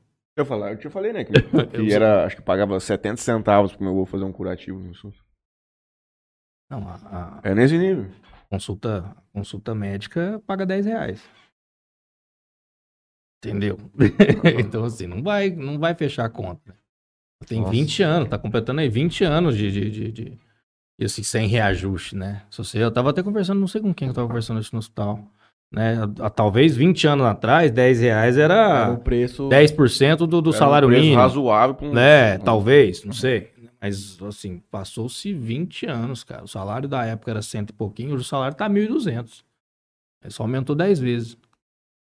Né? Então, é, é complexo. É uma conta Diria de se fechar. do Matarugo. Se, o cara, se, povo, se eles não roubassem, sobrava dinheiro pra todo mundo. Dobrava, né? Dava pra fazer tanta coisa. O que impede É de, insano, desses cara. 22% aumentar, cara? O, não, não tem conversa com o povo lá? A- a- é, é tabelado, né? Então, assim, você fecha lá o contrato, o contrato que você fecha é por, pela quantidade de serviços, né? E, e você vai receber o que já é tabelado ali, vem uma... Tem que ser re- re- reajustado lá em Sem cima para ser reajustado geral. Não.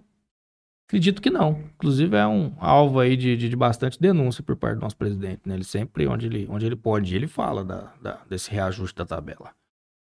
Ajuda da tabela depende do esforço de muito deputado. Vai ter que mais de 320 votar. Sabe o que significa isso quando vota 320? Os caras vão ter que fazer um esforço orçamentário muito grande. Não vai ter o pai ali, entendeu? Não vai ter um cara, pô, vou tra- aumentar o SUS, o Juninho. Você vai ter 40 mil votos ano que vem. Não tem isso, mano.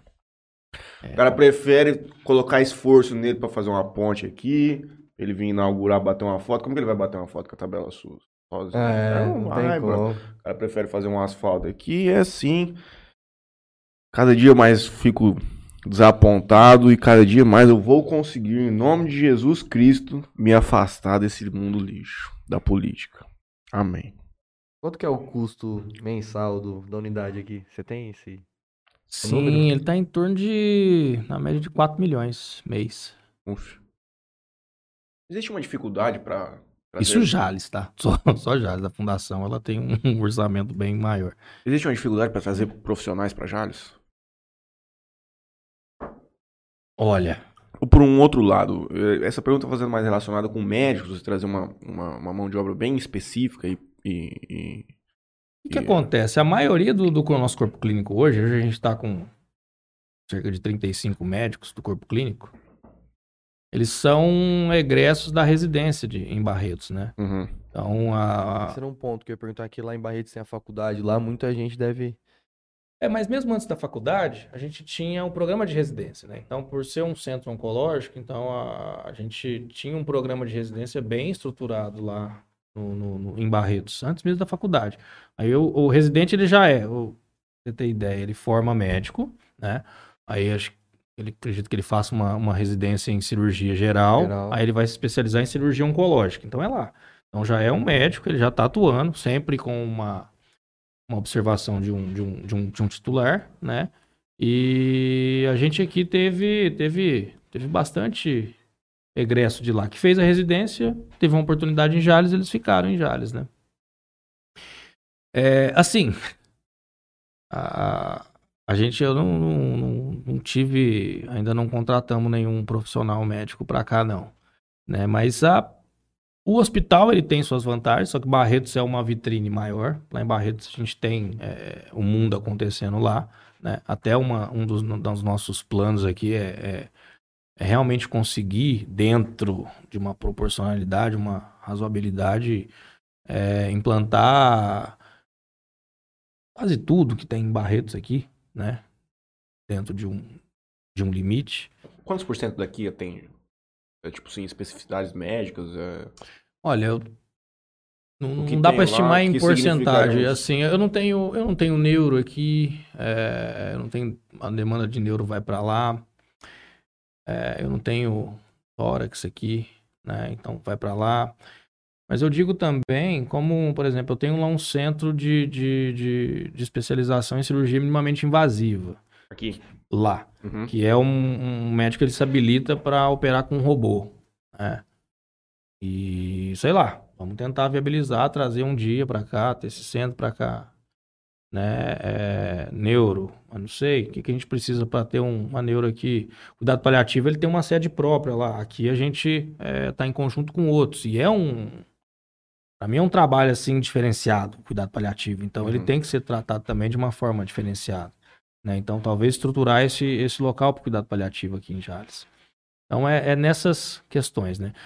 Ah, acho que a pediatria não vai caber mesmo, né? Porque construir a estrutura que tem em Barretos tem aqui lá, vai né? ficar muito difícil. Uhum. Então, Barretos acho que vai ter essa condição de, de absorver e, na medida do possível, expandindo. Né? E, e acho que não dá para estimar em porcentagem do que tem lá e, e não tem aqui. Né? Quantos funcionários são aqui? 335. É uma das maiores empresas. é, Desculpa de novo falar empresa, mas é. é só Não, mas é, somos uma empresa, não deixa Ah, de ser. Nós já recebemos diversas reclamações aqui, centrando um pouco na questão de, de, como a cidade está preparada para isso, porque a gente reclama muito, reclama no sentido de pedir, por exemplo, esse Hospital Hunter, que pela segunda vez foi prometido, e a gente fala que aqui a gente pode virar um, um polo médico e tudo mais. Os médicos, você diz então que você, na verdade, tem uma facilidade, desde que eles aceitem vir para cá, porque você já tem a mão de obra pronta e treinada de acordo com a sua filosofia. Mas por um outro lado, você também tem esses outros todos 300 funcionários, que são menos dos 35. É difícil contratar em Jales uma pessoa preparada. Nós já recebemos diversas reclamações de empresários Que aqui falta. que um nível de preparação assim tá um pouco defasado aqui no nosso município. Olha, é um pouco, mas talvez pela nossa condição. Eu sou especializado, né? Então eu preciso ter alguém é, formado em fisioterapia que tem uma experiência em paciente oncológico. Já é um pouco mais complexo, né? Uhum. A gente tá falando de um universo aqui da, da, da região aqui. Onde que esse cara vai treinar? Onde que esse cara vai treinar? É. Então, por isso também que a gente, quando a gente recebe um funcionário novo, a gente tem um programa ali até ele, ele, ele ficar sozinho, né? Ele precisa, ele precisa ser acompanhado por um tempo. Uhum. Tem a, a cultura da, da, da fundação que a gente precisa acompanhar também, que isso aí é muito importante, né? E a técnica a gente tem condições ali de estar lapidando, né? E se tem a fisioterapia, mas na enfermagem, né? Então você forma enfermeiro, você vai trabalhar no hospital oncológico, você não viu quase nada de oncologia. É um tratamento diferenciado. Uhum. Então a gente precisa ali ter uma educação continuada para acompanhar, para formar essa pessoa aqui, né? É, Existe algum programa nesse sentido ali com vocês? Não Sim. para funcionários, mas tipo algum Aqui curso, para alguma fora não. Em Barretos sim. Barretos a gente tem gestão pós-oncologia, né? Lá na, na- tanto ligada à, à fundação quanto ligada à faculdade. Uhum. Barretos a gente tem. E internamente o funcionário ele passa ali por, por todo um, um- um- uma, uma série de, de, de, de pessoas ali, né? De, de situações até ele ir para campo, né? Com o objetivo de checar tanto a técnica também quanto a questão dos, da nossa cultura lá, que, que, que também é muito importante. Trabalhar só aprende trabalhando, não tem jeito. Como é que Ainda mais para você se adaptar a um ambiente específico como o seu, é difícil mesmo. Pegar, aqui nós temos cursos de enfermagem, de fisioterapia aqui na região, mas efetivamente você não tem um lugar para preparar esse cara, para ele chegar redondo ali para você pra fazer um tratamento oncológico. Isso não existe aqui, não. É, e assim, é, olhando para o lado da pessoa que está se capacitando, a- as vagas ofertadas para oncologia, elas são bem menores, né? Tipo assim, tem- talvez É. ele vai se especializar em, em emergência, É, outra vai se coisa. especializar em algo onde vai ter mais demanda, né? Você tem vaga hoje, fisioterapia, enfermagem?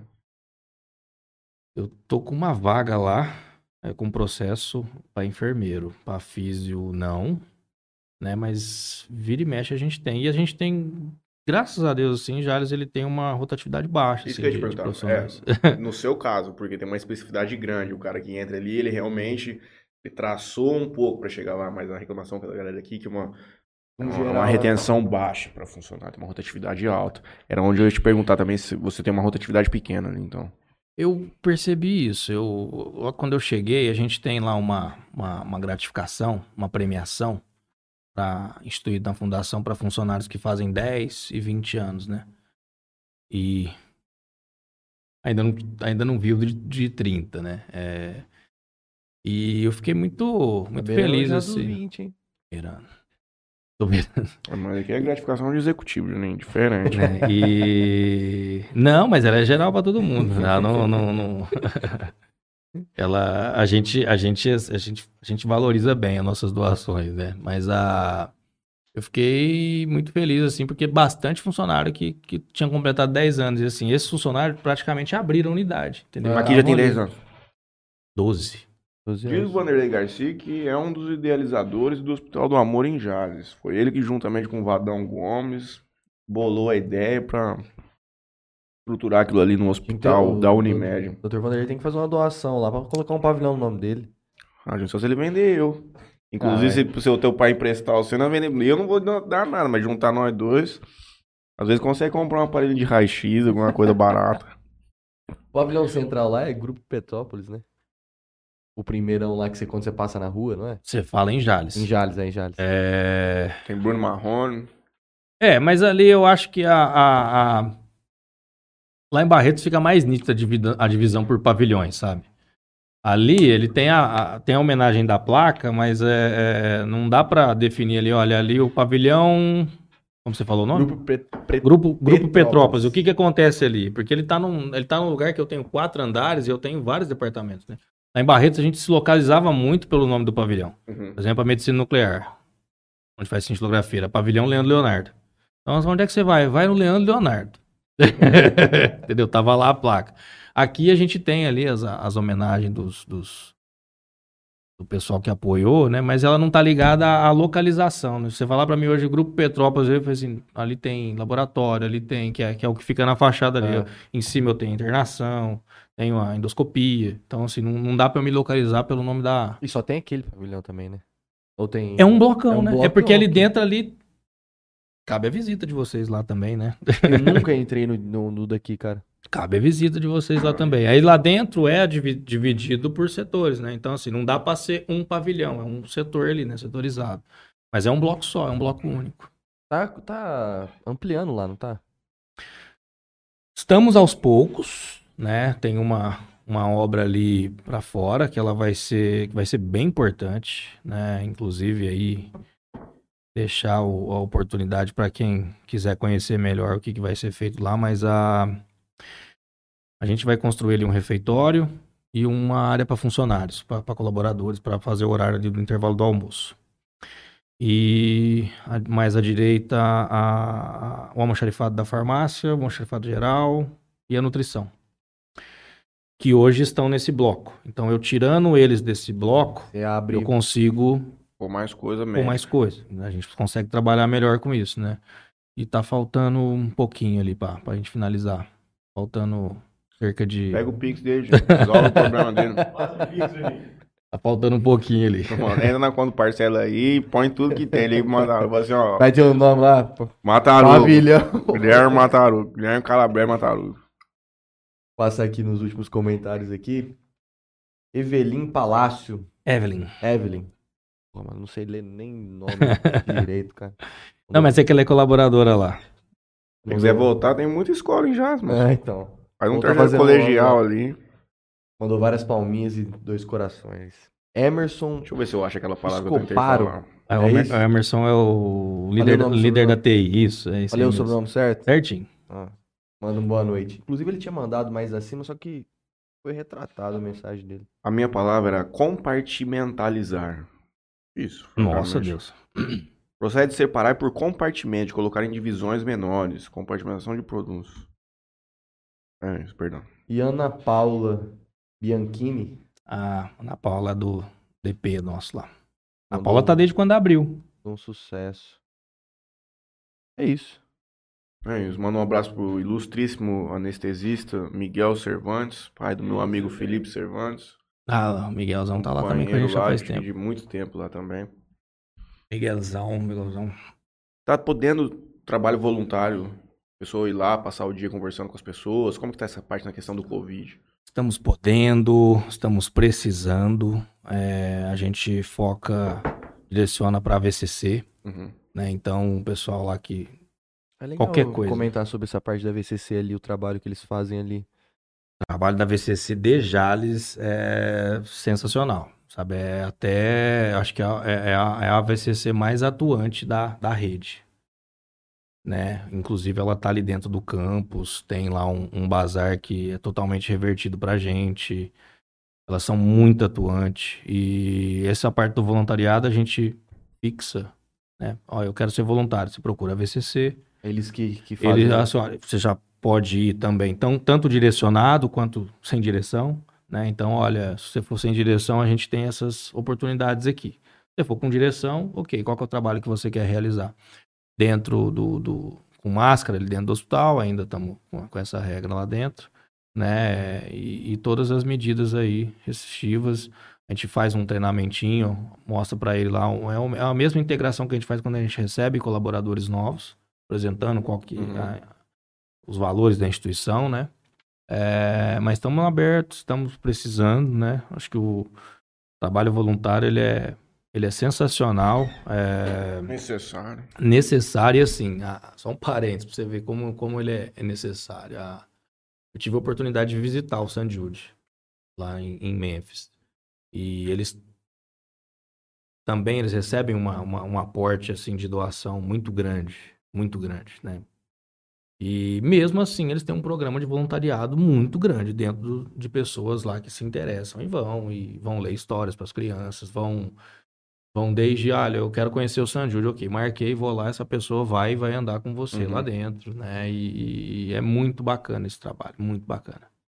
Muito foi muito bacana essa visita lá. Minha última pergunta. Máscara não veio pra ficar, não, dentro do hospital? Vou até arriscar aqui. Perdão. Eu, eu acredito que sim. Acredito que sim, para dentro do ambiente hospitalar, acho que vai ser Um legado. da vai ser um legado da pandemia, vai né? ser a máscara, né? É, Eu acho que já era necessário desde antes da pandemia, cara. Já era uma coisa pra ser tratada como obrigação ali. Obrigatório. Aí eu sou bem. Eu sou bem é, é, cético quanto à máscara, mas eu acredito que na- na- nas, nas orientações aí a máscara vai permanecer. Álcool em gel também já era uma coisa que já, que já era. Álcool já gel tinha, sempre já- teve, né? Álcool É, em gel sempre teve lá. Intensificou a utilização. É.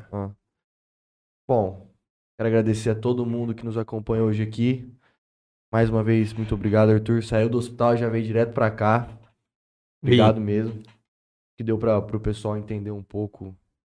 Tirar, às vezes, algumas dúvidas que tinham sobre, sobre o hospital em A si. sorte do cara é que agora ele tem uma opção de coisa pra se alimentar aqui em Jazz hoje à noite, especialmente o Califas Burger. Não sente nem um pouquinho de falta de Barretos. Vai chegar tranquilo em casa. Com certeza. Mas vocês estão vocês estão bem de, de opções de alimentos aqui, é bem bacana, cara. Não, não tô falando Não, do Jales é uma pequena, belíssima cidade, francamente. Japonês, então, Se tivesse tem um que- em cima do outro. Agora vou colocar ali, às vezes, um pouco saia justa.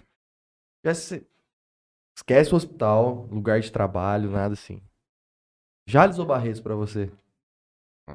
Ah, tudo bem, pode ter 100 mil, mas. E é tem casa, né? Votuporanga e tem Jales. Também... minha casa, minha Jales casa, minha família. Jales me acolheu muito bem. é, mas a, a minha família inteira tá em Barretos, meus amigos, né? Então é. Não é nem por, pela quantidade, não. É pela. É pelo, é pelo tipo, né? Eu sou muito caseiro.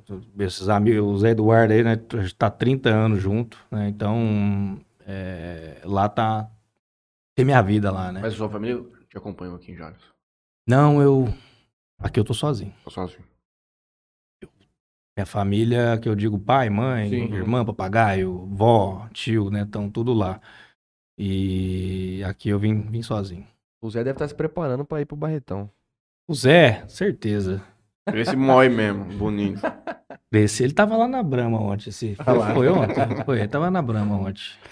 Ai, então é isso, galera. Muito obrigado. Obrigado, Arthur, pelo papo. Foi bem interessante. Foi bastante. Eu que agradeço Completo. vocês aí. Eu agradeço a Casa do Tereré, o Parcela aí Soluções Financeiras e a Detecta Vazamentos. Vou fazer meus patrocínios aqui rapidinho. E Fica aí à eu, vontade. eu passo. Às vezes você quer dar um, dar um recado, alguma coisa. Quero agradecer a Bebida Sabor aqui. Portfólio deles em primeiro plano. Toquinho Center Car. E Clínica Odontológica Dentomax. Se você estiver precisando aí, ó. Cuidados dentários. Tá com carinho, Paulo. Tem que procurar. Só procurar o Marcelo. Então, Arthur, passa a palavra se você quiser deixar algum último recado, algum último comentário. Fique à vontade. Acho que só agradecer o convite. Acho que é bacana poder trazer um pouco da, da, da vivência do hospital, da nossa experiência lá. Agradecer a população jalesense aí, que é bem participativa, bem envolvida, bem engajada com o hospital. É, a gente está promovendo algumas ações aí para o mês de outubro, voltando com o Outubro Rosa, que é um carro-chefe. Vai ser no dia 27 que a gente está tentando organizar, então vai ser lá no centro uma ação. Se o pessoal puder estar é, tá Tem a venda participando. dos kits, não é? Esse daí? Também a gente tem, é, mas é mais uma, uma ação voltada à prevenção do câncer de, de mama, né? É, Exame. não exames, né? Então a gente está pensando em fazer um negócio bem bacana, né? Ainda não estamos só na fase de Carreta. planejamento. Vamos tentar trazer a carreta, vamos, vamos, vamos se organizar. Mas agradecer, agradecer demais aí a população que acolheu a unidade, né? E, e tá me acolhendo nesse tempo. Eu fico à disposição aí de, de, de vocês quando vocês precisarem. Obrigado. Obrigado, gente. Valeu, Obrigado. Um abraço. Até mais. Tchau, tchau.